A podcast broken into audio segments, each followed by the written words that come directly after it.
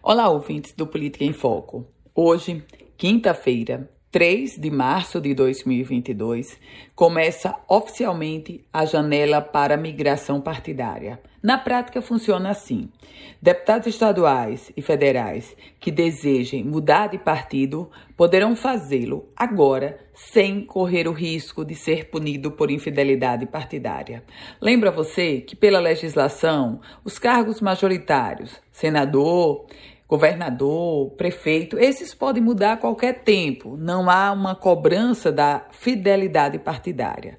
Mas no caso específico de deputados estaduais e federais, esses que vão disputar agora a janela partidária começa hoje, 3 de março, e vai até 3 de abril.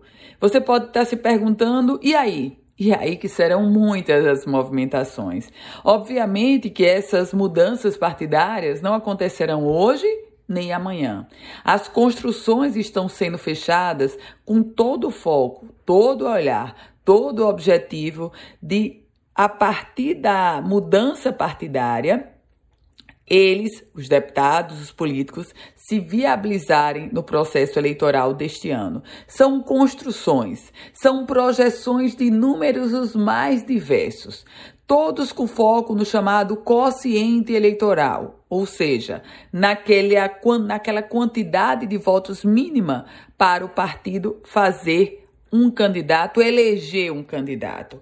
O que nós vamos ver a partir de agora são projeções e chama a atenção porque são projeções que superdimensionam o próprio eleitorado e, convenhamos, a sensibilidade também de nós eleitores.